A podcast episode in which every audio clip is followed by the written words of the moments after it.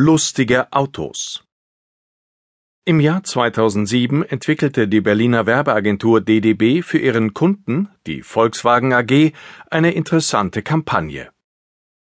Im Mittelpunkt stehen Eigenschaften, die man auf der ganzen Welt für typisch deutsch hält. Deutsche sind nicht locker. Sie spielen guten, aber eckigen Fußball. Und sie haben keinen Humor. Witzig, das haben wir schon mal gehört. Der Werbespot zur Kampagne hilft, sich daran zu erinnern, warum. Wir sehen ein paar Volkswagen-Ingenieure in weißen Arbeitskitteln, einige in Rollkragenpullover, andere mit Schlips und Kragen. Die steifen Techniker befinden sich in einem Humortraining. Da übt einer hölzern mit einer Bauchrednerpuppe das Jodeln. Ein anderer versucht krampfhaft, Luftballons zu lustigen Tieren zu knoten, doch in seinen Händen werden daraus immer streng geometrische Formen. Ein dritter deklamiert lustlos Witze, deren Pointen versanden. Es ist bitter. Schnitt. Ein Text wird eingeblendet. Wir Deutschen sind vielleicht nicht die humorvollsten, aber wer will schon ein lustiges Auto? Zugegeben. Es gibt viele Studien über den Begriff des Humors. Doch keine schafft es, die Unvereinbarkeit von Spaß und Ernst in der deutschen Kultur so einzufangen wie dieser Werbespot. Ein lustiges Auto ist komisch. Es klappert und bleibt liegen. Ein ernsthaftes Auto hingegen tut seine Pflicht. Ein ernsthaftes Unternehmen baut also keine lustigen Autos.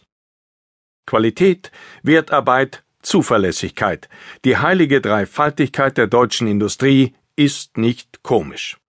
Ihr Tagewerk besteht in heiligem Ernst. Da kennen wir keinen Spaß.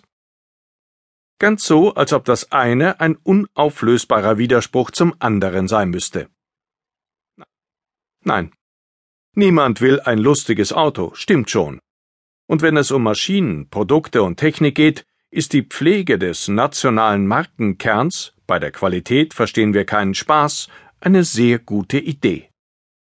Doch dabei übersehen viele den eigentlichen Witz. Spaß, Unterhaltung, Abwechslung, das sind seit langem Wachstumsbranchen, die nach immer neuen Ideen und einem hohen Maß an Originalität verlangen.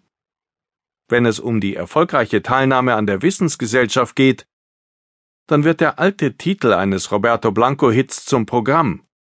Ein bisschen Spaß muss sein. Aber im beruflichen Alltag?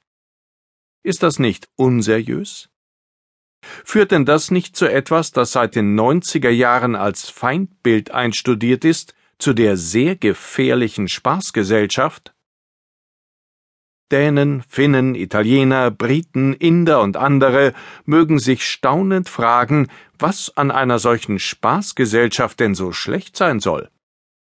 Eine Gesellschaft, deren Ziel das Heitere, Leichte, Witzige ist, die Freude am Lustgewinn hat, wäre das nicht eigentlich ziemlich erstrebenswert?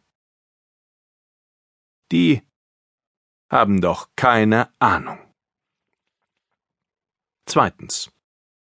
Spaßgesellschaft. Die politisch korrekte Spaßbremse weiß, Spaßgesellschaft ist purer Egoismus und ein Angriff des Systems auf die Denkfähigkeit der Gemeinschaft.